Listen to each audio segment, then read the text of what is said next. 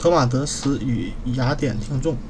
演说家德马德斯正在给他的雅典听众们进行演讲，他没法吊起大家的胃口，于是他问道：“要不要讲一讲伊索寓言？”听众们欣然同意。这么着，德马德斯开始讲他的故事：女神德莫特尔、一只燕子以及一条鳗鱼。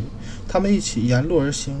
当他们抵达河畔，燕子飞到空中，鳗鱼跳进了水里。说到这儿，德莫特那个德马德斯沉默不语。于是听众们问道：“那么德莫特尔女神呢？”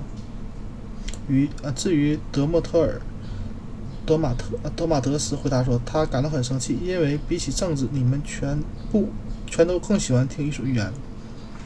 愚蠢之人总是漠视真正重要的事物，却热衷于那些轻松又无聊的消遣。”